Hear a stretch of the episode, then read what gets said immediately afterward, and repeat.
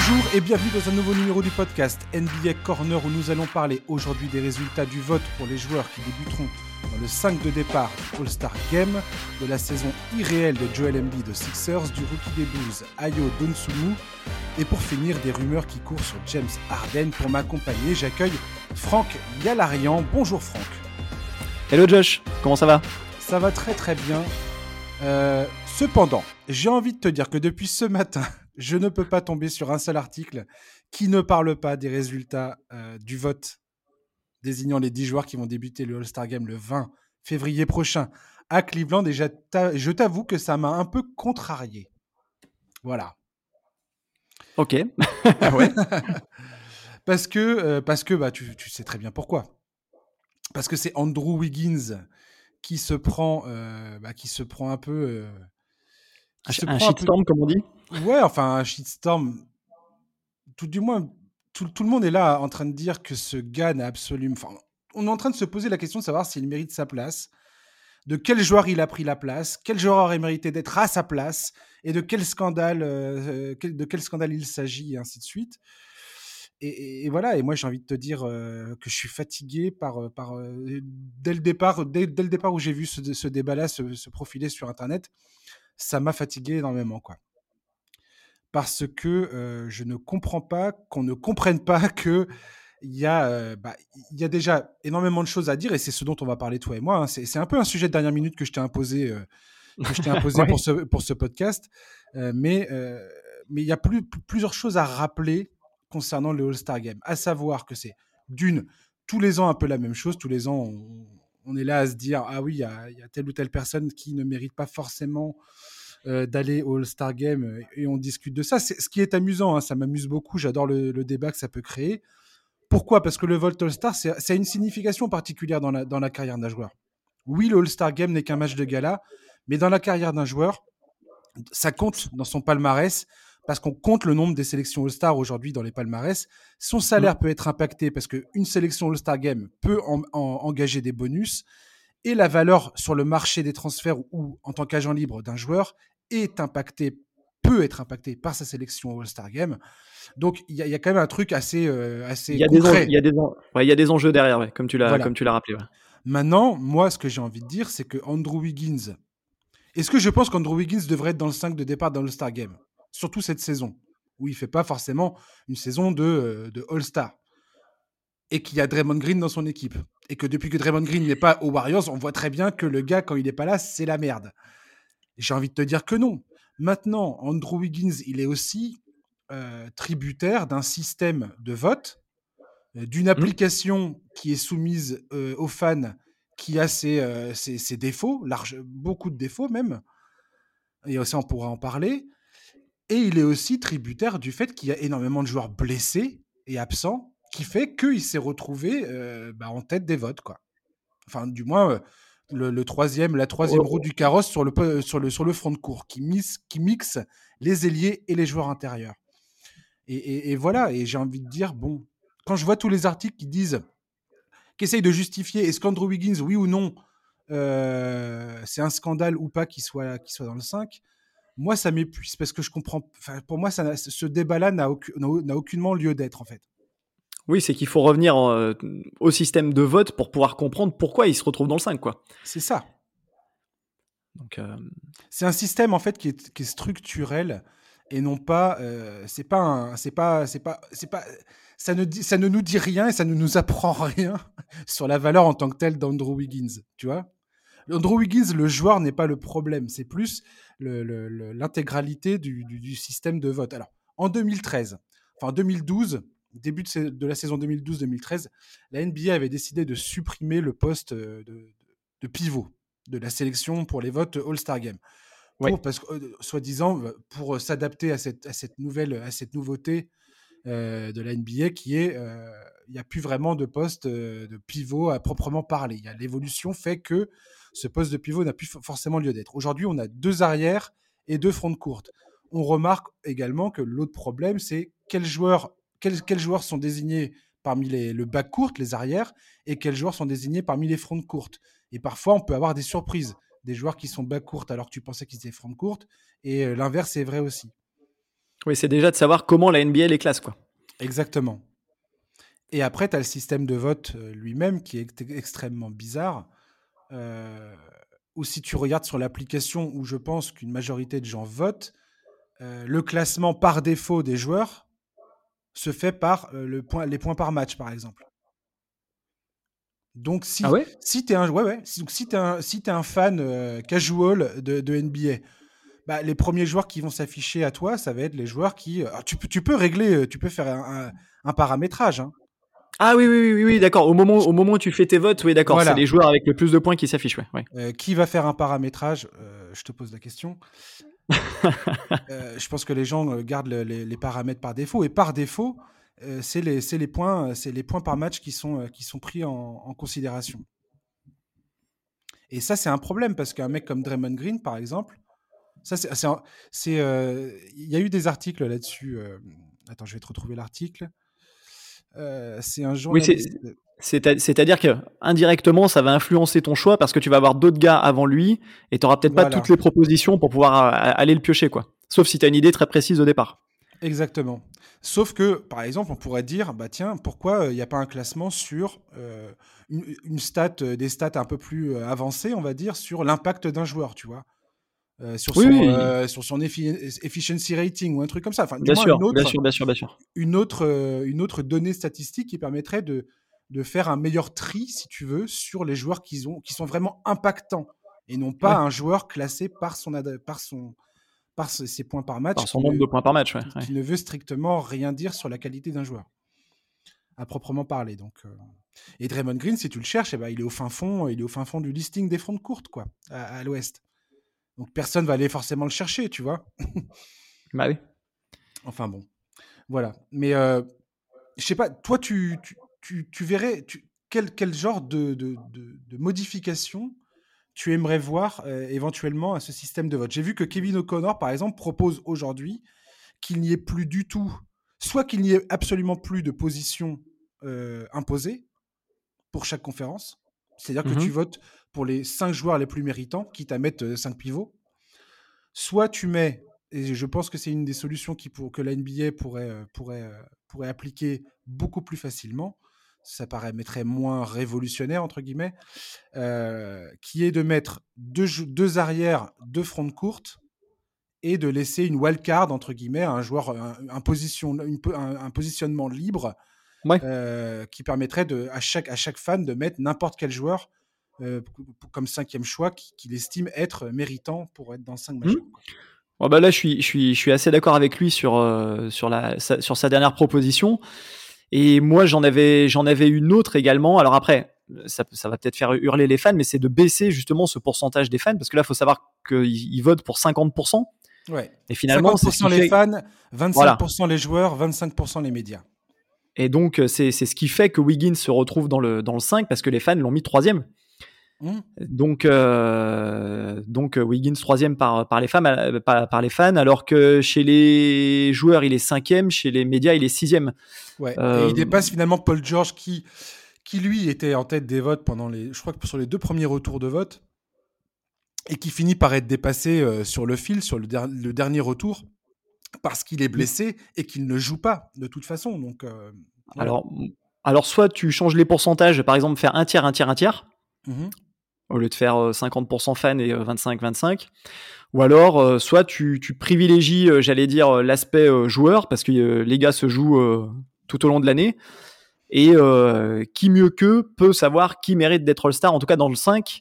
Et dans ces cas-là, c'est à eux que tu, que tu mets les 50% et, 25% pour les fans. Donc, donc voilà. Après, ça reste un match pour les fans également. Donc c'est toute la difficulté. C'est toute la difficulté de la NBA de bah, de continuer à faire baisser en fait cette, cette part des fans pour, euh, pour avoir vraiment euh, les joueurs les plus méritants, comme on dit, euh, sur, le, sur, le, sur le terrain pour le, pour le début du match. Quoi. Oui, c'est bien ça tout le débat finalement. C'est pour ça que je, voulais en parler aujourd'hui. C'est parce que au fait, le All-Star Game est avant tout un match de gala qui, qui est fait aussi pour les fans. Et pour les fans qui ne sont pas forcément des geeks du basket comme toi et moi, on peut l'être, à suivre ça de façon quotidienne et assidue un peu comme, euh, comme des maniaques, tu vois. Mais voilà, il, faut bien. Moi, moi, je me souviens quand j'étais enfant, le All-Star Game me faisait rêver. Aujourd'hui, beaucoup moins parce que les matchs en jeu sont euh, rarissimes. Euh, les matchs qui sont vraiment intéressants, ils sont rarissimes. La vérité, c'est ça. Après, j'aime bien aussi un peu voir les joueurs entre eux, comment. Tu vois, je, crois que c'est l'an dernier où Antetokounmpo, le, le, la doublette Antetokounmpo-Jokic m'a fait hurler de rire. Ah bah oui. Euh, ils étaient là en train de se chambrer, en train de, crier euh, l'un sur l'autre euh, parce que dès, que l'autre réussit, c'est un truc. Enfin bref, tu vois, il y a des trucs qui sont qui peuvent être marrants, mais, mais clairement, c'est pas un match. Aujourd'hui, je reste pas éveillé toute la nuit pour regarder le All-Star Game, quoi. Si j'ai envie de dormir, je dors, quoi, tu vois. Ouais, non, non, non, non, non, mais c'est sûr qu'en rediff, c'est pas mal. Quand j'avais, quand j'avais 14 ans, 15 ans, 16 ans, non. J'étais debout, tu, tu peux être sûr que j'étais debout pour regarder ce, ce match, quoi. J'étais comme un ouf devant le truc. Ouais, et puis on sentait, on sentait que mine de rien, ça tenait à, cœur aux joueurs qui avaient de l'enjeu, quoi. Oui, complètement. Il y avait une, il y avait une sorte d'enjeu, même si avec, même si c'était qu'un match à gagner, on sentait que cette, euh, cette idée de, bah, de conférence, euh, c'est notre conférence contre ta conférence, c'était plus identifié. Les joueurs restaient peut-être aussi un petit peu plus longtemps dans leur, euh, dans leur franchise. Et donc, ils étaient peut-être plus estampillés conférence Est, conférence Ouest. Et euh, t'avais, avais, avais un match qui avait une saveur particulière.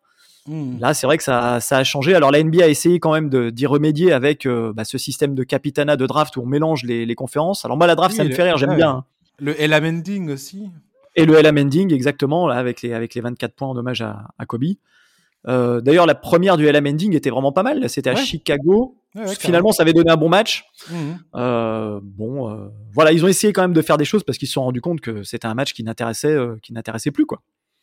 C'était un peu complètement. Et c'est ça, bah, en fait, on a l'impression que tous les ans, ils essayent de, de, de, de, de redonner un petit peu de.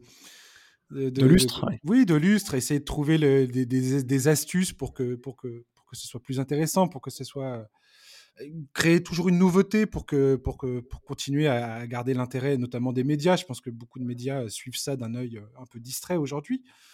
Mais, euh, mais bon, moi, ça, ça, reste un match que je regarde malgré tout. Euh, les concours, euh, les concours, c'est ce que je préfère personnellement, les concours à trois points, tout ça. Bref, revenons vite fait à notre, à, notre, à notre histoire de Wiggins. Qu'est-ce que tu peux nous dire de Wiggins? Est-ce que tu trouves ça juste ou pas le fait qu'il soit à ce point pointé du doigt? Et je comprends, il y a une chose, effectivement, tout à l'heure je te disais, est-ce qu'il mérite d'être dans les 10 start, euh, dans les 10 qui vont, qui vont débuter le match? Je te dis non, c'est mon, mon opinion. Hein. clairement, je pense pas. Moi, ce qui me choque, c'est qu'il n'y ait pas de aucun joueur des Suns dans ce 5 majeur. T'as ni Chris Paul ni Devin Booker qui sont là, alors que c'est la meilleure équipe de la ligue aujourd'hui. Ça, parce que sur, ça, ça, sur leur poste. Euh, ouais, oui et non, parce que parce que sur leur poste, tu as tu as deux joueurs qui sont euh, qui sont vraiment, euh, j'allais dire indéboulonnables ah, mais quand tu fais le et, et, qui sont sur leur poste. Et c'est ça le souci, quoi. Donc après, encore une fois, cette idée de wildcard que tu évoquais tout à l'heure, eh ben euh, là elle prend tout son sens parce que tu aurais pu mettre un Devin Booker en wildcard euh, sur ce sur le cinquième choix quoi. Complètement. Donc euh, bon après je me fais pas de soucis pour eux, je pense que les deux ils seront dans les dans, les remplaçants. D'ailleurs ça serait étonnant qu'ils n'y soient pas. Complètement. Je pense que les coachs vont les, vont, les mettre, parce que maintenant, c'est les coachs qui vont décider du, des, des, remplaçants. Je crois que la liste va être annoncée mardi. donc, on aura le, le, le, truc complet. Mm. Voilà. Mais, Mais pour, en, pour, en, revenir à Wiggins, s'il n'est pas pris dans le 5, c'est pas du tout dit qu'il soit pris dans les 12. Hein. Comment ça? Eh ben, c'est-à-dire que là, là, il est pris dans le 5, ah donc là, il va être All-Star. mais derrière, qui, qui, dit que les coachs l'auraient pris dans les 7 restants? Personne. complètement, ouais. Complètement. Personne. Donc, euh, si ça se trouve, il, il aurait même pas été All-Star sans ça, quoi. Hmm. Donc, c'est euh, c'est là où c'est un petit peu. Euh, bon, après, voilà, il aura, il aura le tampon All-Star sur sa, sur sa, sur sa carte, tant mieux pour lui. Voilà, et puis, euh, et puis voilà, après il fait quand même une bonne saison, hein, mais bon, de là à être star, euh, complètement. compliqué. Bah, la vérité, c'est que s'il y avait eu Kawhi Leonard et Paul George euh, de présent sur, sur, cette saison, clairement Wiggins ne, serait jamais dans ce, dans ce 5 majeur. Quoi. C'est, en fait, il, est, il, est, il, est, pris dans un, dans un espèce de. De planète. Ouais, ouais, c'est ça, ouais. Il est ah, pris dans un espèce de, d'enchaînement de, d'événements où il se retrouve là. Et, et, personnellement, je suis pas mécontent pour lui, tu vois. C'est aussi parce qu'il a des fans. Ses fans ont voté pour lui. Et j'ai envie de dire, même les fans des Warriors. C'est ça. Non, mais alors les fans des Warriors, les fans des Warriors devraient, devraient, faire une autocritique parce que tu, tu votes, si tu votes pour Wiggins au détriment de Draymond Green, alors que Draymond Green, c'est quand même le, c'est quand même le moteur de ton, de, la machine, quoi. Et je trouve, je trouve, je trouve ça assez dingue, en fait. c'est étonnant. Ou alors, ou alors, moi j'ai la théorie Zaza Pachulia, parce que Zaza travaille toujours avec le, front office des Warriors. Hein. ouais, ouais. Et Zaza, faut se souvenir qu'en Géorgie, il a beaucoup de poids. Si le gars a passé une annonce en Géorgie en disant vous votez tous les jours pour, Andrew Wiggins, c'est que tu as la Géorgie qui tous les jours a voté pour Andrew Wiggins, eh ben, je peux te dire qu'au au final, euh, voilà, il se retrouve dans le 5. Hein. Oui, Zaza Pachulia 2017 qui manque d'être dans le 5 majeur. bah ouais. Et c'est pour ça qu'ils ont fait ce, ce, cette découpe entre les, les, votes des fans, euh, médias et joueurs. C'est pour ça que ça existe en fait. C'est ça qui est, qui, est, drôle. Et aujourd'hui, on est encore en train de se poser la question. Ouais, réformer le truc. Et je te parie, j'en mettrais ma main à couper presque, que si demain on réforme le truc, les prochains votes, on trouvera toujours quelque chose à redire. C'est sûr. Ouais, ouais, ouais, mais peut-être, peut-être un peu moins. Ça sera peut-être, un, ça sera peut-être un petit peu, un petit peu plus juste. Parce que là, les fans des Warriors, ils étaient déchaînés. Hein. Clay Thompson, euh, par exemple, là, je regarde. Ouais. Dans les guards, 2, 3, 4, 5, 6, 6 hein, devant Donovan Mitchell, euh, des gens de Temeray, euh, Anthony Edwards. Enfin bon. Voilà, j'aime beaucoup Clay Thompson, mais là. Bien sûr. Ah, moi, les résultats des votes m'ont surpris. Euh, c'est-à-dire que je, tu vois bien qu'il y a quand même un. Il y a quand même des joueurs qui, qui ont une sacrée, euh, enfin, qui ont une image ultra positive et d'autres, au contraire, pas du tout. moi, je pense à, je pense à Rudy Gobert notamment à chaque fois parce que je trouve que ce mec-là n'a absolument pas le, le respect qu'il mérite. Le, bah oui, le crédit. Et, l'amour, l'amour qu'il mérite. Enfin, je sais pas, mais bon. Après, je comprends. C'est, moi, j'adore les profils défensifs c'est pas la cam de tout le monde apparemment. Et ah bah, dans un dans un dans un All Star Game, c'est vrai que c'est dans un All Star Game, c'est moins vendeur. Ouais. Ouais, mais bon, ça me plairait bien de le voir distribuer quelques baffes à l'intérieur. Il va sûrement être All-Star Game hein, de toute façon. Enfin, je oui, oui, oui, oui, oui, je me fais pas de soucis non plus. Vont hein. mettre, ce gars-là, c'est sûr. Hmm. Enfin, pour en revenir sur, euh, sur Wiggins, malgré tout, il fait quand même sa meilleure saison euh, en termes d'adresse. C'est ce que je regardais. 40% à 3 points. Alors, paradoxalement, c'est le, le, meilleur shooter en termes de pourcentage à 3 points des Warriors.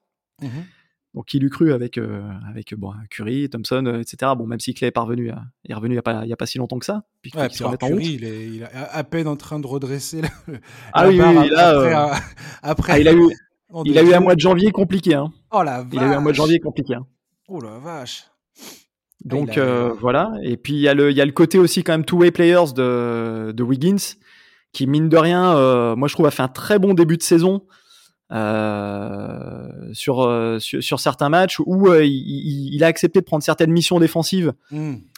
sur sur certains gars et j'allais dire, c'est-à-dire qu'il a pallié aux absences de à la fois Clay Thompson, à la fois le départ de Kevin Durant, à la fois le Iguadola quand quand il était pas là. Finalement, tout tout tout ce mix là, bah, c'est lui, c'est revenu sur lui quoi.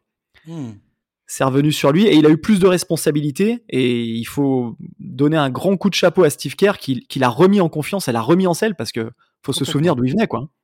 Ouais, complètement. Il était limite à être euh, désigné comme un, bust total. Euh. Ils ont quand même réussi, les Warriors à l'époque avaient quand même réussi à gratter un pic de, premier tour au, Wolves qui est devenu, euh, qui est devenu Wiseman. D'Angelo Russell, ce qui est un coup de maître. Ah, c'est un coup de maître, ouais. Donc, et d'avoir remis Wiggins comme ça sur, en selle. Euh, hmm. Finalement, le All-Star, c'est, faut le donner à Steve Kerr, quoi. En tout cas, je, tiens à rappeler à tous les gens qui seraient en train d'être ulcérés par cette histoire de Wiggins que la vérité, chers amis, c'est que dans 5 ans, je pense qu'on se souviendra que très vaguement que Wiggins était titulaire dans le, dans le All-Star Game de Cleveland euh, en 2022 et que peu importe euh, finalement le, truc. Moi, je te dis, moi, ce qui me choque le plus, enfin, ce qui me choque, je suis pas choqué du tout. Le seul truc que je trouve étrange finalement, c'est effectivement que Phoenix, en tant que meilleur club de, la ligue actuellement, n'est absolument aucun représentant dans, cette histoire. Voilà, c'est là où c'est là où je me dis tiens, il y a, un truc qui va pas quoi. Pour moi, il y a un truc qui va pas. Si, un truc comme ça se passe, c'est qu'il y a un truc qui va pas.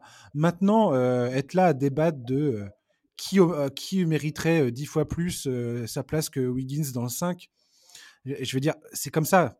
tu vois, les fans ont voté et on est censé respecter ça, tu vois. C'est eh la ben démocratie, les amis. C'est ça. Allez, on close ce sujet. On passe tout de suite à notre sujet qui devait être notre sujet, qui, qui va être notre sujet principal, Joel Embiid. Je voulais parler de Joel Embiid parce que je pense que Joel Embiid, cette saison, est devenu exactement le joueur que les Sixers rêvaient d'avoir le jour où ils l'ont sélectionné lors de la draft 2014. On connaît ce truc-là, c'est le, le, process, hein, The Process, c'est devenu le surnom de Joel Embiid. Euh, voilà. Après un début de carrière sévèrement ralenti par les blessures, les doutes sur son hygiène de vie un peu trop aléatoire. On se souvient, hein, euh, Joel Embiid qui, euh, qui, bouffait des burgers pendant qu'il faisait des burgers, ouais, un truc comme ça, ou qui passait sur la table de massage. Bref, là, on voit que cette, de, en fait, depuis deux saisons, tu vois qu'il a complètement modifié son approche par rapport à son métier. Et que euh, moi, quand je vois ce joueur aujourd'hui sur le terrain, alors je vois beaucoup de gens qui, qui se, qui font des comparaisons. Tiens, à qui te fait pencher, à, qui te fait penser, et ainsi de suite. Euh, Brett Brown, je sais qu'il disait, il disait Dombit, c'est euh, Shaquille O'Neal avec des, des, le jeu de jambes d'un joueur de foot. Je trouvais ça très mmh. drôle. Il y en a qui disent, je crois que c'est euh, Doug Rivers qui dit, ah, c'est un peu un mix entre Lajuan et Kevin Garnett. Moi, je dirais plus, euh, Joel Embiid, pour moi, c'est plus la puissance physique de Shaquille O'Neal au poste. Cette espèce de domination physique dans la NBA d'aujourd'hui. Et quelque part, il a aussi, il me fait aussi penser à Dirk Nowitzki dans cette espèce d'aisance qu'il a au shoot. Je sais pas, toi, quel regard tu ah, portes sur euh, le, le, le, le, shooting d'Embiid, mais quand je vois ce mec avec la taille et le poids qu'il fait, sa capacité, quand, tu vois, rien que son mouvement, sa technique au shoot, je, je pense qu'à chaque fois, je suis émerveillé de voir ce gars-là, avec ce gabarit-là, faire ce qu'il fait tous les jours sur un terrain de basket. Franchement, c'est. Je sais pas si on se rend compte à quel point c'est complètement hallucinant que ce gars-là soit capable de faire ce qu'il fait, en fait. Voilà. Je te laisse la parole. Ouais, ouais, non mais c'est euh, comme tu dis, je suis, je suis d'accord avec le côté, euh, avec le côté Shaquille O'Neal à l'intérieur, parce que physiquement il punit euh, ses adversaires. Faut savoir que ça, depuis qu'il est dans la ligue, j'avais trouvé cette cette stat, il est dans les trois meilleurs marqueurs au poste depuis qu'il est en NBA. Mmh Donc là cette année il est encore premier, c'est-à-dire que il, il, il, marque je sais pas combien de points au poste, ça doit être une dizaine de points mmh quasiment. Et il est, euh, il est largement en tête euh, d'ailleurs euh, de, la, de la NBA sur cette, sur cette stat-là. Donc oui. Après, le jeu extérieur, de là, le comparer à Dirk Nowitzki, j'irai pas jusque-là. Je trouve que Jokic a plus le côté Nowitzki. Hmm. dans son dans son shoot, dans sa mécanique de dans sa mécanique de tir, dans les tirs, dans le fait qu'il prenne des tirs à une jambe, ce que fait pas ce que fait beaucoup moins Embiid. après Embiid, ce qui est très étonnant pour un pour un, un, un babard de, de sa taille et de son poids, c'est cette capacité quand même à, à, oser déjà prendre des tirs à trois points et, et aller rentrer à plus de 35%. Quoi. Là, il est à 36% cette année. Euh, bah c'est ouais, c'est fort quoi. C'est fort. Son jeu, j'ai lu un article où il parle de son jeu. Euh, s'est concentré sur sa mécanique de, de, tir justement et son jeu en face-up, c'est quand tu quand es face au panier euh, et mmh. face à ton défenseur. Et, euh, et, sa mécanique de tir, le, journaliste en question faisait des vidéos comparatives avec, euh, mais avec des joueurs comme euh, Michael Jordan et Kobe Bryant, tu vois, directement. Ah ouais. C'est-à-dire que non mais en fait, en fait, Joel Embiid n'a pas une mécanique de tir classique pour un joueur de sa taille. Si tu regardes la plupart des pivots dans l'histoire de la NBA, ils ont tous un shoot propre, enfin où tu te dis, où t'es, pas surpris de voir un mec de 2m15 prendre un shoot comme ça, tu vois, dans, dans, la mécanique, mm. dans la façon dont, Bon, ça se passe physiquement, à l'œil. À l'œil. Si tu regardes certains matchs de, de, Joel Embiid, et je, pense à, Ben Taylor, regardez euh, la, chaîne Thinking Basketball. Ben Taylor a fait une vidéo sur Embiid récemment sur justement cette, euh, comment il, il, marque ses points cette saison, comment il arrive à être d'une efficacité redoutable, à la fois en mixant ce jeu au poste et cette puissance incroyable, en enfonçant euh, chaque. Dès qu'il a un défenseur qui n'est pas capable de le tenir, bah, il l'enfonce. Et si il est face à des prises à deux ou un joueur qui tient la, qui tient la route physiquement, il arrive à faire des moves euh, qui, sont, qui sont vraiment. il a vraiment des capacités qui font penser à un arrière. Quelque part, tu pourrais, tu pourrais te dire qu'il a des mouvements dans sa mécanique de tir qui font penser à celle d'un arrière élite, en fait. Et, ça, moi, ça me, moi, ça me, ça me ça, m'explose le cerveau ce truc. bah, c'est-à-dire que c'est vrai que tu as le côté mécanique de tir Et puis, tu as le côté, alors c'est aussi propre au fait qu'il n'y ait plus Ben, ben Simmons qui, qui, qui, joue cette année, c'est le côté playmaking. Il a fait énormément de progrès là-dessus. Eh ouais, il a fait énormément, de progrès. Et, et, là, du coup, il a plus de 4 passes, 4 passes par match, ce qu'il a, mhm. c'est sa meilleure moyenne en, en, carrière. Il a une vision du jeu qui, qui, qui s'est améliorée. Et puis on le voit dribbler, partir d'un peu plus loin, oser poser le ballon, euh, poser le ballon par terre, enfoncer derrière son, son, son défenseur pour terminer proche du cercle. Et c'est là où il a, où il a vachement progressé. Il est incroyable. Franchement, il est incroyable. Ah bah là, il est, il est, il est, sur un mois de janvier là qui est, euh, qui est assez exceptionnel. Hein. J'ai plus les stats en tête, mais euh, bah là, sur, le, sur, le deuxième quart de la saison, il est à plus de 30 points, plus de 10 rebonds, 4,3 passes décisives par match. Euh, si tu combines les blocs et les, les, les contres et les, et interceptions, il est à 2,4. Et il est sur un true shooting percentage à 63,7%, sachant qu'il il, finit les possessions offensives de Philadelphie quasiment 37% du temps. Ce qui, en termes de, euh, de volume et d'efficacité, est un truc complètement barré, en fait. c'est non mais sérieux, hein. c'est, quasiment c'est c'est comme si il est comme s'il faisait euh, comme si c'était James Harden aux Rockets, tu vois. La comparaison, ça serait ça en fait. Euh, euh, le prime le prime de James Harden aux Rockets qui où tu avais l'impression que tout est exclusivement tourné sur lui quoi. Et ben c'est ce que fait Joel Embiid sur cette deuxième partie de saison avec les avec Philadelphie. Ce qui m'a fait ce qui m'a fait halluciner aussi c'est aujourd'hui enfin ce qui me fait halluciner, ce qui me ce qui, me, ce qui me surprend et ce qui me rassure et ce qui me fait énormément plaisir concernant Embiid, c'est que moi j'ai toujours eu très très très peur et on va en parler de ça, de cette de ce, de ce, côté de, comment dire les blessures, les blessures, sa capacité physique à tenir une, une saison. J'ai toujours eu peur de ça le, le, concernant. Et, et là aujourd'hui, on a de plus en plus, depuis plusieurs mois même, hein, ça, ça date pas d'hier, depuis, depuis plusieurs mois, on se rend compte depuis qu'il est depuis qu'il est devenu papa en fait euh, Joël, mmh. c'est entouré d'une équipe. Il a un nutritionniste, il a une équipe dédiée à son bien-être pour essayer de faire en sorte qu'il exploite la totalité de ses capacités. Il a engagé Drew Hanlen, qui est un coach euh, personnel très réputé en NBA, pour travailler sur ses moves, pour faire évoluer son jeu, pour faire, pour faire évoluer sa capacité à faire des passes et ainsi de suite. Qui était un de ses problèmes. Il, avait un vrai manque de mmh. lucidité euh, pour choper ses coéquipiers ouverts sur le terrain. On voit qu'il fait des gros efforts à ce niveau-là aujourd'hui. Et physiquement, tu le sens hyper au point. Et, et, Embiid lui-même a dit qu'en début de saison, donc on, sait, on sait tous que pendant les playoffs, il s'était fait mal, il s'était fait mal au genou.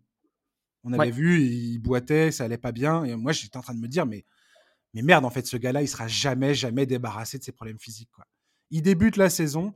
Il dit sur le premier match, je me fais mal au genou. Il y a, Valence Funas qui me tape dans le genou, je me fais trop mal. Ensuite, il part en, protocole Covid. Et il dit, en fait, ce truc-là, ça, donc ça m'a coupé de l'équipe, hein, j'ai pas pu jouer pendant longtemps, mais il dit ça m'a permis de, récupérer physiquement et depuis je ne suis que dans une espèce de montée en puissance et que là aujourd'hui il est en train d'atteindre un espèce de pic euh, physique justement euh, qui, qui, lui permet de, de réaliser les, les, performances qu'il fait quoi. Mais il faut savoir qu'il a, il... ouais c'est ça, il a, il a, il a perdu 10-11 kilos, hein, il me semble par rapport à la saison passée. Hein. Oui. Donc, euh, donc donc, donc à partir du moment où, où tu te prends en, en, main physiquement, où tu où tu t'entoures bien des bonnes personnes qui te qui te font bosser et que déjà tu arrives à tu arrives à dominer, euh, là bah tu, tu, tu progresses. Même Joel Embiid par rapport déjà à sa saison passée où il était déjà très bon, a encore passé un cap, encore passé un step et ça a commencé euh, ne serait-ce que dans sa dans, dans sa condition physique et c'est ça qui est, euh, c'est ça, c'est ça, c'est ça qui est beau. Alors moi, le, seul truc que, que j'espère, c'est qu'il va pas être complètement cramé par rapport au, par rapport au playoff. Son temps de jeu est quand même bien, assez bien géré. Complètement. Mais j'espère qu'il va arriver en playoff euh, avec le, le, même état de forme euh, pour pouvoir, en tout cas, euh, eh ben, donner toutes ses chances à Philadelphie de, de réaliser quelque chose en post-saison, quoi. Alors oui, tout complètement. Complètement. Et, moi, franchement, je, suis content parce que, franchement, il y a eu un moment, je pense, que j'ai douté au, début de sa carrière. Hein. Je, me demandais vraiment, est-ce que Joel Embiid va être un joueur capable de, prendre conscience ou pas de qu'il a besoin de changer, en fait qu'il a besoin de changer sa façon d'aborder sa carrière s'il veut vraiment exploiter son truc. Quoi.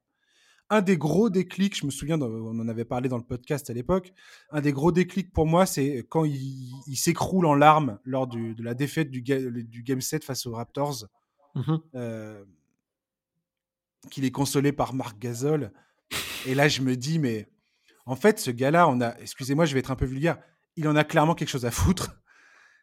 Et, euh, et c'est sûr et certain que ce gars-là ne va pas rester les bras croisés à attendre que ça se passe, quoi. Et je suis extrêmement euh, content de voir que ça s'est produit, que ça se passe. Et Dieu sait que Joel Embiid, il en a pris plein la tronche, qu'il a été énormément critiqué. Et, et, voilà. Et, lui, sa façon de répondre aux critiques, bah, ça a été de, de, bah, de, de déjà d'accepter ces critiques-là et plutôt mmh. que de se renfermer sur lui-même, c'est-à-dire de bosser, de bosser, de bosser, de bosser, de bosser. Et aujourd'hui, on voit qu'il est en train de, de, bah, d'atteindre un, niveau de jeu qui est absolument euh, qui en font un, MVP en puissance. Je veux dire, demain, demain ah tu me dis que Embiid euh, chope le titre de MVP, je suis pas forcément scandalisé, même si je suis un fan de Jokic et que pour moi Jokic est clairement mmh. le MVP de cette saison pour l'instant. Euh, je serais pas scandalisé parce que Embiid est incroyable. Ouais, puis c'est des, des, des, performances qui marquent. Il n'y a, pas plus tard que 10 jours contre Orlando, 50 points en 27 minutes. Oui, j'ai du jamais vu. Non, mais c'est proprement hallucinant. Euh, voilà, et comme tu disais, pour, pour, en revenir sur les critiques, pendant longtemps, euh, Shaquille O'Neal n'a pas été tendre avec lui. Hein. Euh, lui en a mis un petit peu, un petit peu plein la tête. Cette année, il est content que tu parles de ça. il est dithyrambique sur Joel Embiid. Il est dithyrambique. Et pour Shaq, le MVP de la saison, c'est Joel Embiid parce que euh, parce qu'il s'est pris en main, parce que parce qu'il atteint cet autre niveau, cet autre palier, et, et, quelque part, je pense que ça doit faire plaisir à chaque de voir qu'il y a un intérieur un peu à l'ancienne qui est capable d'enfoncer, d'assurer physiquement comme lui le faisait à l'époque. Je pense que ça ça doit vraiment lui lui faire plaisir. Bah, tu sais quoi Est-ce que tu as vu que que chaque là s'en est pris, euh, enfin, à, à, à, porter au nu Joel Embiid? À mmh. féliciter Joel Embiid sur son niveau de jeu, sur sa progression et ainsi de suite, ce qu'on est en train de faire, toi et moi, alors, présentement. Il s'en est aussi énormément pris à Ben Simmons en disant que c'était un joueur qu'il ne respectait pas de par son attitude et sa façon d'être. Un point de vue, personnellement, je pense que les, auditeurs de ce podcast l'ont compris. Moi, c'est un, un, point de vue que je partage, même si je ne sais pas quels sont les problèmes intimes. les problèmes intimes de, de Ben Simmons, je ne les connais pas, effectivement.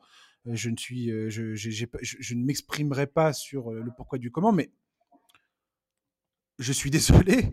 Embiid, pour moi, a, la, la, bonne attitude vis-à-vis des critiques qui, qui, ont été faites à son encontre durant mmh. toute sa carrière. Ben Simmons, j'attends encore de comprendre exactement le pourquoi du comment on en est arrivé dans cette situation et dans cette impasse. Toi, tu te, tu, je suis désolé, je, te pose la question, je suis désolé pour les auditeurs qui ont peut-être marre de m'entendre parler de cette, situation, mais pour moi, ce truc était tellement important dans la ligue aujourd'hui euh, que je ne peux pas ne faire l'impasse là-dessus et que en bid Aujourd'hui, tout le monde dit ce serait une connerie de la part des Sixers de ne pas faire un transfert, parce qu'on en revient à la, santé physique d'Ambide. Ce serait une connerie de ne pas donner à Ambide l'opportunité euh, d'aller au bout éventuellement cette saison parce qu'il est dans une de, une de ses probablement une de ses meilleures saisons en carrière et que on ne sait jamais ce qui peut arriver en termes de blessures plus tard.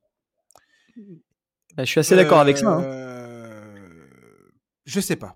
Alors déjà, d'une part, la réaction de Joel Embiid, euh, de Shaquille O'Neal par rapport à Joel Embiid et Ben Simmons.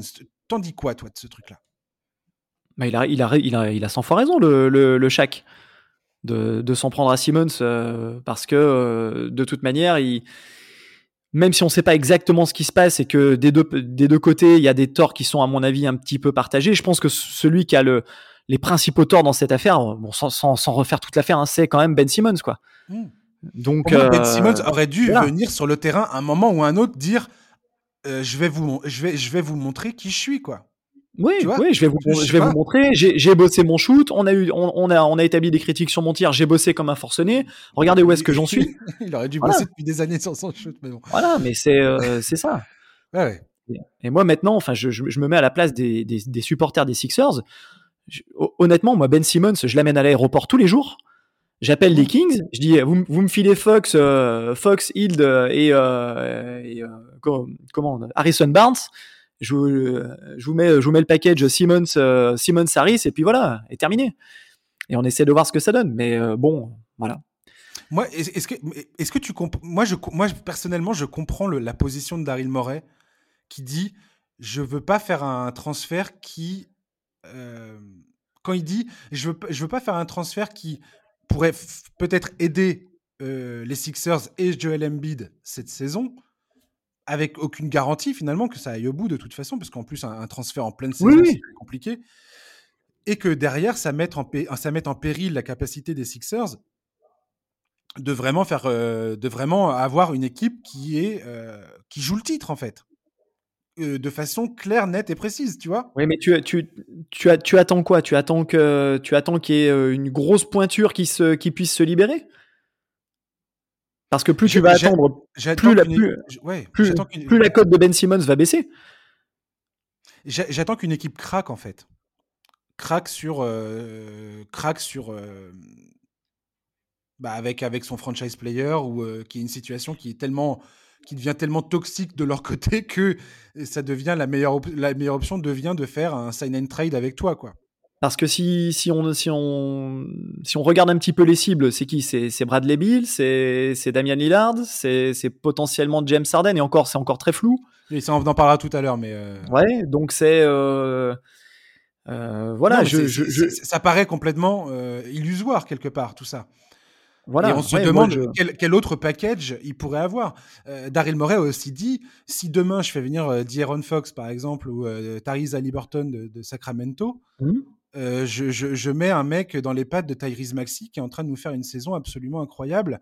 Et, ça fait moins de minutes pour d'autres arrières, pour d'autres joueurs qui sont tout aussi méritants. Des, Après, tout ça, c'est des questions de choix et de, de priorité, tu vois. Mais pour moi, c'est des problèmes de, c'est des problèmes de riches. Je, je, je pense je pense que c'est une traction arrière qui, qui, pourrait, qui, pourrait, qui pourrait fonctionner. Hein. est-ce que, est-ce que, est-ce que, très sincèrement, Franck, est-ce que, est-ce que Fox, euh, Barnes et t'as dit qui d'autre, qui d'autre? Et Hild, est-ce que, est-ce que Fox, Hild et Barnes, ça arrive à, Philadelphie? Est-ce que pour toi, ça fait de Philadelphie euh, un favori face aux Bucks euh, et aux Nets? Favori, favori, hmm. favori, non mais j'aimerais bien voir la série parce que c'est, je, pense, je pense vraiment que cette équipe-là pourrait les accrocher. Hein. Avec un Embiid mmh. dans, dans cette forme-là, après, bien, bien, évidemment, il faut que la mayonnaise prenne. Et comme tu as dit tout à l'heure, des transferts de demi-saison, c'est toujours un petit peu, euh, un petit peu compliqué. Et, on n'a pas parlé de salaire. C'est-à-dire que c'est des mecs que tu, que tu ramènes et après, il faut payer tout le monde. Ça veut dire que tu vas rameuter des gars dans, dans, ton, dans ton transfert qui, de toute façon, finiront par partir parce que d'un point de vue contractuel et, de salary cap, tu pourras jamais les retenir. Ce qui fait que la réalité de ce que tu vas garder de ce transfert va être beaucoup moindre à terme parce que financièrement, ça ne sera pas possible. Ça, on oublie souvent de le dire.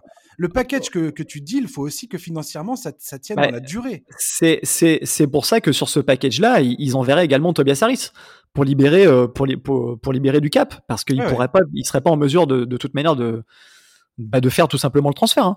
Mais, euh, mais bon, ouais, moi je. Et puis surtout, ça, ça renforcerait vraiment les Sixers euh, c'est-à-dire qu'au au, niveau au niveau des rotations derrière que, que, tu mets, même si les rotations se réduisent un petit peu en playoff, tu aurais quand même huit joueurs vraiment de, de qualité.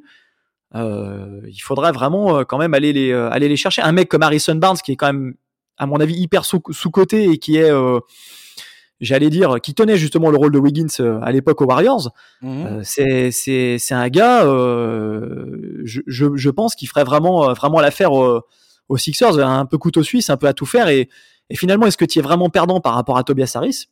Hmm Je suis pas, je suis pas, je suis pas persuadé. Hein. Non, je suis pas persuadé. Après, euh, je pense que euh, je sais pas, je sais pas, je sais pas. Je j'ai du mal à croire que Daryl Morey euh, patiente à ce point et se dise prêt à patienter à ce point à l'intersaison s'il n'a pas une idée derrière la tête j'ai assez souvent, euh, au, au, début, je, t'avouerais que Daryl Morey, au tout début de sa carrière de, de, de GM, hein, j'étais pas persuadé de, de, ses capacités. Enfin, ça m'a toujours semblé bizarre sa façon d'approcher le truc, beaucoup via les stats avancées, tu vois. C'est vraiment un, gros, gros geek sur les stats avancés, Daryl Morey. Mmh. Il est connu pour ça. Ouais. Je pense que depuis, depuis de nombreuses années, quand même, il nous a démontré qu'il savait ce qu'il faisait. Et que ah aujourd'hui, j'ai du mal à remettre en cause la pertinence de ses choix et que si aujourd'hui, si demain il ne fait pas de transfert, donc d'ici la date limite qui est le 10 février, ça veut dire qu'il a quelque chose, qu'il a, il a, il a une idée précise en tête. Pour moi, il faut arrêter de croire que ce gars-là ne sait pas ce qu'il fait. Quoi. tu vois ce que je veux dire? Même Joel Embiid s'est exprimé dans la presse en disant euh, Je pense que c'est pas la peine de se précipiter. Voilà, J'ai l'impression qu'entre le franchise player et le front office et même le coaching staff, il y a une espèce de symbiose euh, hmm. où tout le monde est à peu près d'accord sur euh, que ce, si on trouve un bon deal, c'est très bien, on le fait. Se précipiter, c'est pas c'est pas c'est pas l'idée non plus quoi. Non, non, non, mais ça, c'est clair que, et ça va dans le sens de Daryl Morey, c'est que, c'est que sa superstar va dans son sens et est prête finalement à attendre ces six mois de plus euh, en disant bon bah je fais une super saison et puis euh, si ça se trouve on va se faire sortir au premier tour des playoffs. Bon bah voilà et, et, par contre il va à mon avis il y aura quand même une certaine pression sur cet été pour avoir quand même euh, j'allais dire quelque part une obligation de résultat parce que tu peux pas rester deux ans comme ça quoi c'est pas c'est pas c'est pas viable s'il n'est pas bougé là, et j'ai un vrai doute sur le fait qu'il soit bougé là, je, le dis et je le répète, je, pense vraiment que Daryl Morey peut aller au bout euh, de son idée de se dire je vais pas, personne ne me forcera la main et si j'ai pas un deal qui me mmh. convient, je le ferai pas et j'attendrai l'intersaison. Par contre, cet été, enfin l'été 2022 là, je pense que effectivement il bouge, il bouge Ben Simon, c'est sûr. Mmh. Il, attend, il attendra pas, il attendra pas. Je pense que faire un deal maintenant, c'est assez compliqué aussi pour lui parce que faire un deal en plein milieu de saison, c'est difficile de, ensuite de se dire que ton équipe va réussir à donner le meilleur d'elle-même avec un, bouleversement aussi important en cours de saison. Et où après, il te reste même pas, quasiment pas deux mois pour, faire la diff. Quoi. Ouais, non, mais c'est clair que c'est clair que c'est pas cadeau. Et en même temps, tu as un plafond, si ça prend un petit peu, tu as, tu as quoi Tu as 25-30 matchs? Après, après la deadline? Ouais. Hmm, bon, après, on en a, on en a vu d'autres. Hein. Bon, on va pas reparler de, de Rachid Wallace à Détroit. Euh. Bon, hmm. ça, c'était, il arrivait quand même dans un effectif qui était déjà bien structuré, ouais, ce qui n'est pas forcément le, le cas des, des, Sixers. Surtout que ça ferait beaucoup de changements. Il vient, il vient sans contrepartie majeure euh, au sein de l'effectif. C'est-à-dire qu'il arrive, c'est euh, euh il y a du bonus quoi. Ouais. c'est clair, c'est clair et net quoi. C'est la vache. C'était des, problèmes de riches, tu vois, comme tu dis, comme tu as dit très bien tout à l'heure. C'était incroyable ce truc. Mais ouais, donc, à voir, ouais, à voir. Hmm. Hmm. Ok. Euh, on va parler des Chicago Bulls, des Chicago Bulls qui ont décidément le mauvais œil, qui ont pas de bol en tout cas. Hein c'est fou. Ah ouais, c'est fou. Ils ont été maraboutés, je sais pas, ou quelque chose comme ça, mais, euh, mais c'est des blessures, voilà, 6, 6 euh, à 8 semaines pour, pour tous les joueurs un peu importants. et c'est dommage mais par contre, dans, sur, ce, sur, ce, sur, ce, sur, cette triste, sur ces tristes nouvelles qui, qui ont l'air de s'accumuler euh, semaine après semaine, euh, il y a des, on, découvre des, des, pépites, des, des, diamants bruts. Et c'est pour ça que je voulais parler de Ayo Donsunmu, qui mmh. est vraiment euh, une des, une des révélations de cette équipe cette saison. Et donc, c'est le, le 38e choix de la draft, de la dernière draft. Mmh. Le, gars, euh, les boules, c'était son club de cœur et il est sélectionné par son club de cœur. Donc euh, c'est cool, tu vois. Le, style, euh, le gars fait un, réalise son rêve de gosse, quoi. Et quand tu vois ce mec évoluer sur le terrain, tu as du mal à croire que qu'il s'agisse d'un rookie de 22 ans, quoi. Que ce soit Demar de Rosanne ou beaucoup, de, beaucoup de journalistes d'ailleurs qui, qui, analysent les matchs des Bulls, tous pointent du doigt l'incroyable maturité de ce joueur sur le terrain. Et ça surtout, moi, ce qui me, ce qui me, ce qui me fascine chez lui, c'est sa, comment dire, sa capacité défensive. C'est-à-dire qu'aujourd'hui, mmh. dès aujourd'hui, hein, on parle d'un de, mec qui est dans sa saison rookie. Il fait partie, selon les, les, les, stats avancées, des meilleurs défenseurs sur le périmètre de toute la ligue. Euh, avec euh, les Matisse Taibul et euh, les Fred Van Vliet, les Drew Holiday, quoi. C'est à ce niveau-là. Ouais, non, non, mais c'est clair que c'est sa grande force.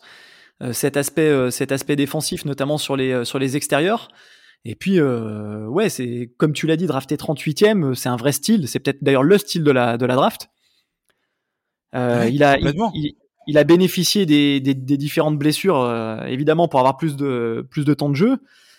Euh, et il puis, peut défendre sur n'importe qui. Il peut défendre sur n'importe qui. Il peut défendre sur très longue. Du poste 1 à 3, il peut défendre n'importe qui dans la ligue. Bah oui, parce qu'il fait, il fait 1m96, mine de rien. Ouais. Donc, c'est euh... un, rookie, Franck. C'est un rookie. Le gars, il est là à défendre les meilleurs joueurs dans, euh, adverses par, par, par, nécessité, parce que, parce que, euh, parce que Lonzo Ball et Caruso sont pas là, tu vois, mais, mais c'est dingue.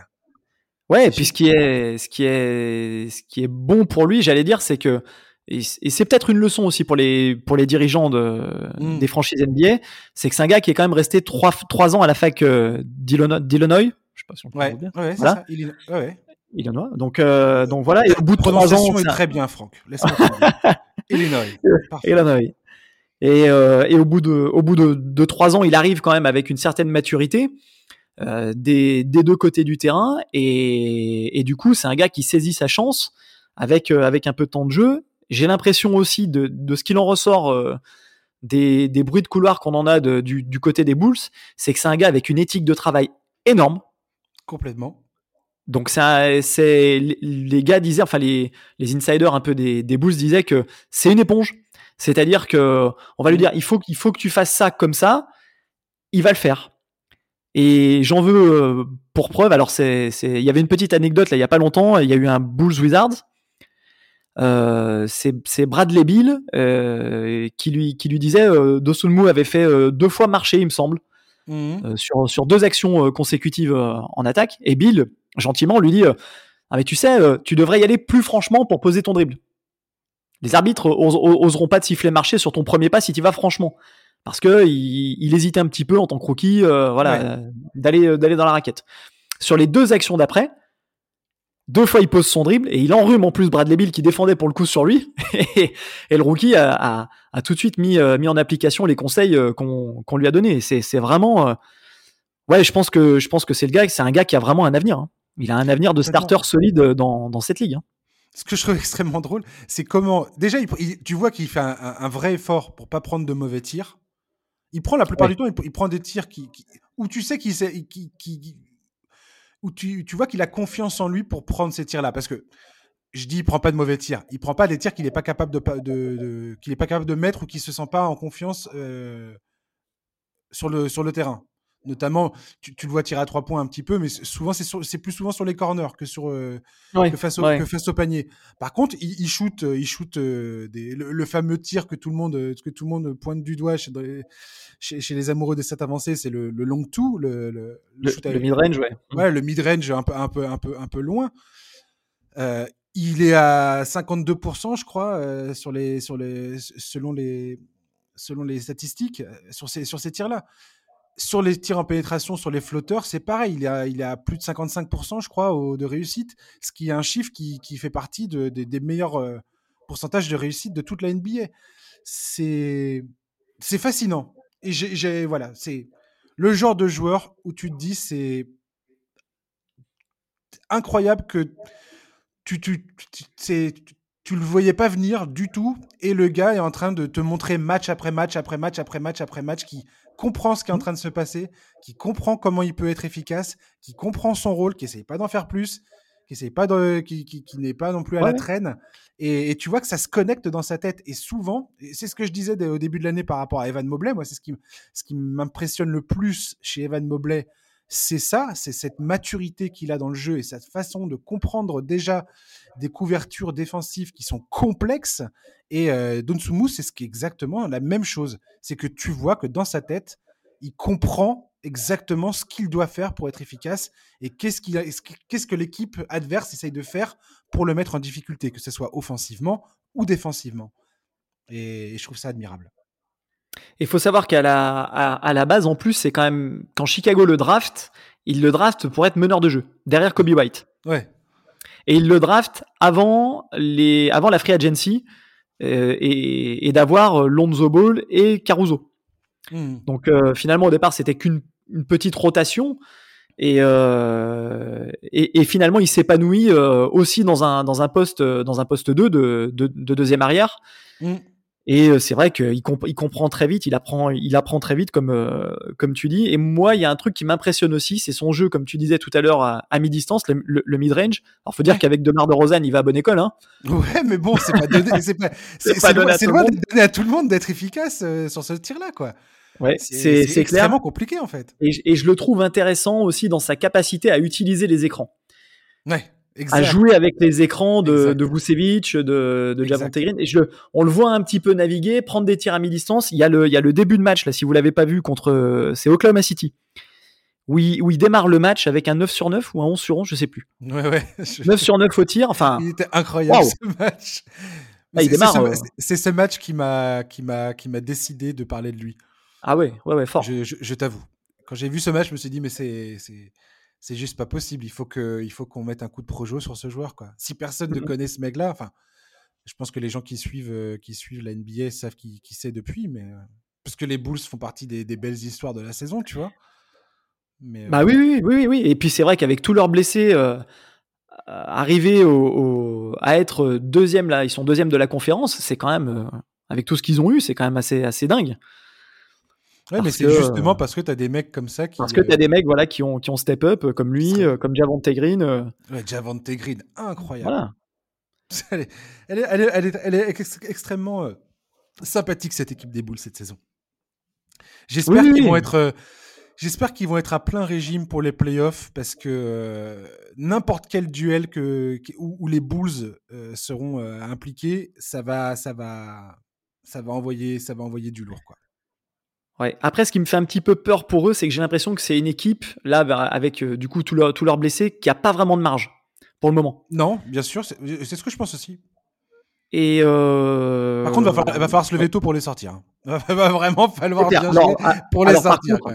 c'est clair qu'au au complet, s'ils récupèrent tous leurs tous leurs blessés, euh, ouais, ça peut, euh, ils seront ils seront ils seront difficiles à prendre. ah oui, oui, oui, ah oui. Je pense que ça va pas, ça va être un adversaire très compliqué. Je ne les vois pas aller au bout. Euh, s'ils font des finales de conférence, pour moi, c'est le, top de, ce qu'ils peuvent atteindre euh, cette saison. Et s'ils le font, t'imagines, ça veut dire qu'ils sont dans les quatre meilleures équipes de la ligue.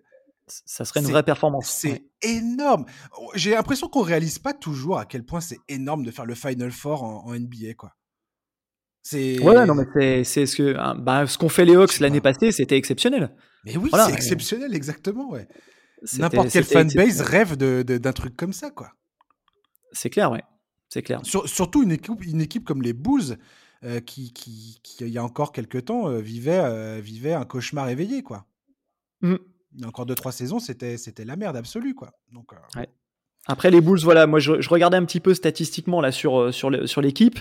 Il y a mmh deux choses, par contre, qu'il faut qu'ils parviennent un petit peu à corriger. C'est au rebond, sont 28e quand même. Ouais. Sur 30 ça fait arriver en playoff. Et quand on connaît l'importance mine de rien des des rebonds euh, c'est leur point faible hein, c'est le, leur point faible ouais, l'intérieur voilà bah, surtout Patrick Williams c'est plus là quoi. Exactement. Donc euh, sans, sans Pat Williams il, il, souffre vraiment là-dessus. Et, euh, et l'autre truc et c'est un petit peu alors c'est aussi avec le, le, jeu de, de DeRozan et Lavine c'est une équipe qui prend très peu de tirs à trois points. Enfin, très peu. Quand je dis très peu, ils en prennent 30 quand même, hein, mais c'est, ils sont. Par rapport à la moyenne de la ligue. Par, rapport à la moyenne de la ligue, ils sont, ils sont derniers. Mmh ils sont derniers à les prendre. Et paradoxalement, c'est eux les plus adroits. Donc ça veut dire qu'ils sélectionnent très bien leurs tirs. Mais on, se dit que finalement, il y a peut-être une petite marge pour qu'ils en prennent un petit peu plus. Mmh. Euh, pour, euh, bah pour, euh, pour permettre de, de, de desserrer les, les, défenses pour De Rosanne et, et Lavigne. Quoi. Ouais, ouais. J'ai du mal à croire qu'une équipe qui, qui, repose sur bah, deux joueurs comme Lavigne et De Rosanne, qui ont beaucoup, où leur force de frappe est beaucoup dans le shoot, notamment le shoot à mi-distance. Alors De Rosanne, mmh. c'est un, un, artiste hein, du shoot à mi-distance. Mais moi, moi, personnellement, j'ai besoin de voir De Rosanne le faire en playoff. Voilà, je suis désolé, mais j'ai besoin de voir ce gars-là en playoff face à une défense de playoff entièrement consacrée sur le fait d'arrêter ce tir-là et de, de, l'en priver. il faut que je vois de Rosanne s'en sortir en fait. Chose que par le passé, il avait, et c'est un euphémisme, beaucoup de mal à faire. Et moi, tant que j'ai pas vu ça, je suis désolé, je pourrais, tu pourras pas me vendre des actions des mares de Rosanne, quoi. Pas possible. je prendrai pas. désolé. voilà. On va terminer sur James Harden, si tu veux bien, Franck. Oui, bien sûr.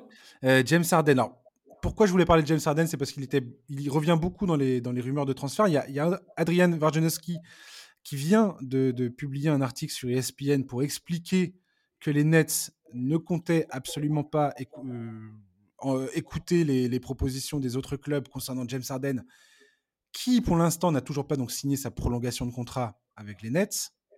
C'est pour ça que le, doute subsiste. Euh, les Nets disent qu'ils sont absolument confiants sur le fait que James Harden resignera chez eux, quoi qu'il arrive, que son objectif est et, restera de faire équipe avec Kevin Durant et Kyrie Irving de, dans, l'avenir proche pour essayer de remporter des titres. On a aussi cette rumeur qui grandit, qui grandit, qui grandit, parce que tout le monde sait, et, dans l'article de Vajanowski, on, de Woj, ça, se confirme. Tout le monde sait que Daryl Morey des Sixers rêve de, refaire euh, une équipe avec James Harden. Donc, si possible, combiner euh, James Harden avec Joel Embiid à Philadelphie.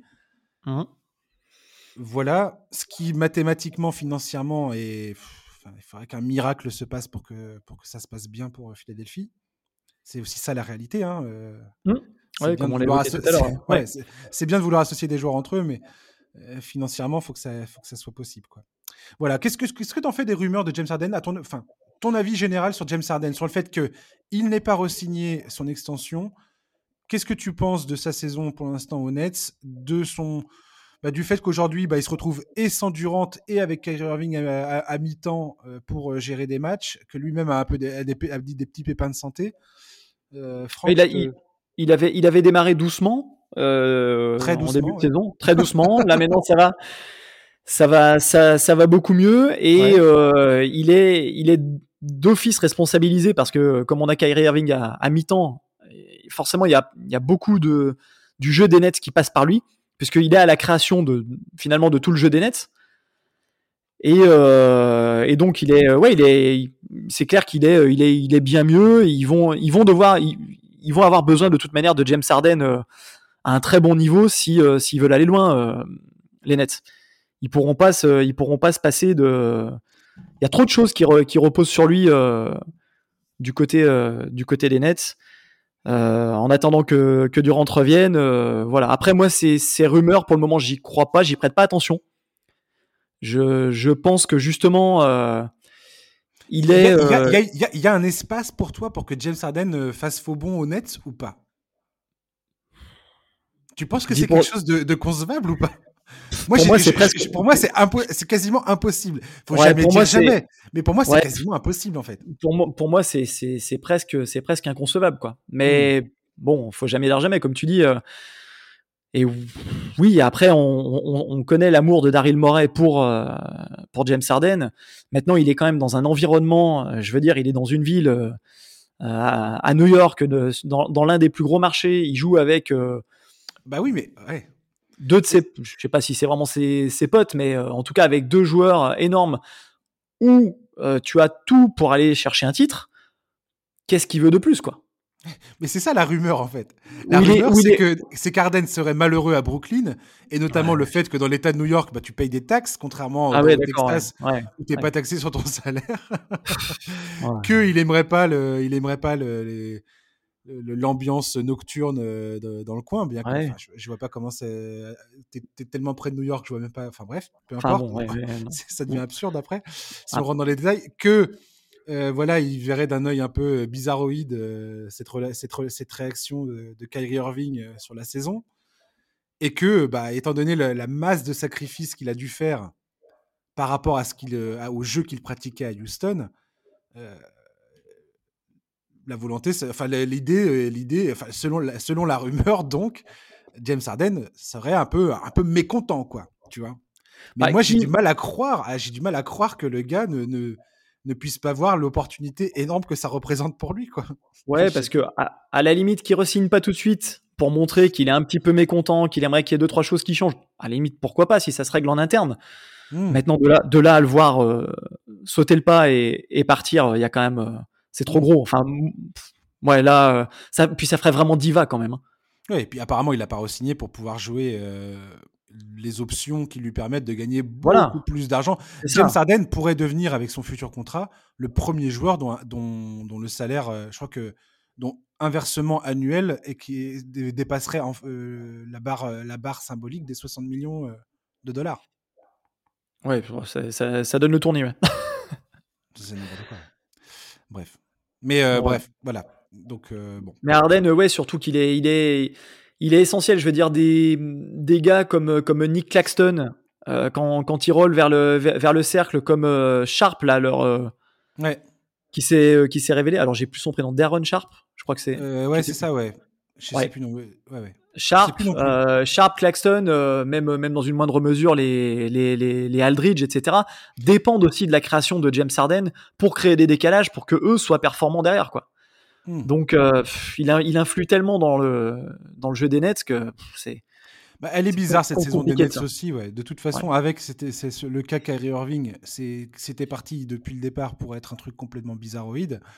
Ça l'est surtout depuis qu'il a été décidé qu'il reviendrait à mi-temps parce que euh, le contexte sanitaire et les blessures et ainsi de suite font que ça s'est imposé euh, à l'équipe. Maintenant, voilà, la question qu'on se pose tous, je pense, euh, et dans le, dans le microcosme des fans NBA, c'est est-ce que cette équipe, à un moment ou un autre, arrivera à jouer à plein, à plein régime sans, sans Kyrie Irving